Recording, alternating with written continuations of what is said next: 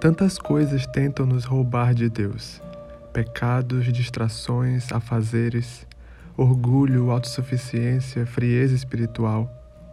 Em cada esquina, se olharmos para os lados, veremos as incansáveis tentativas deste mundo de nos tirar do caminho. Muitas delas vêm de dentro de nós mesmos, nossos desejos e vontades camuflados de sonhos e projetos pessoais, dos quais nos desesperamos só de pensar em abrir mão. E o que falar da religião, dogmas e rituais? Tantas coisas criadas pelo próprio homem numa tentativa desesperada de encontrar Deus, mas que no fim das contas terminam nos levando para mais longe dele.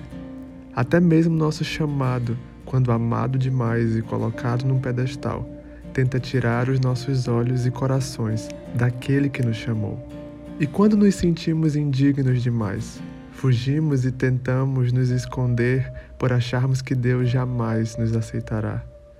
Mas vós sois dele, em Cristo Jesus. Relembra-nos o apóstolo Paulo.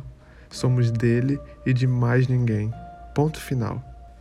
Em Cristo, as barreiras são vencidas e todos os outros amores se vão.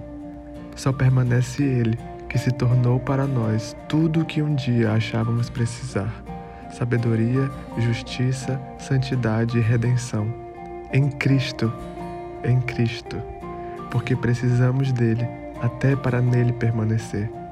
Não por esforço próprio, para que ninguém se vanglorie, pois não deste mundo, nem de nós mesmos, somos dele e de mais ninguém.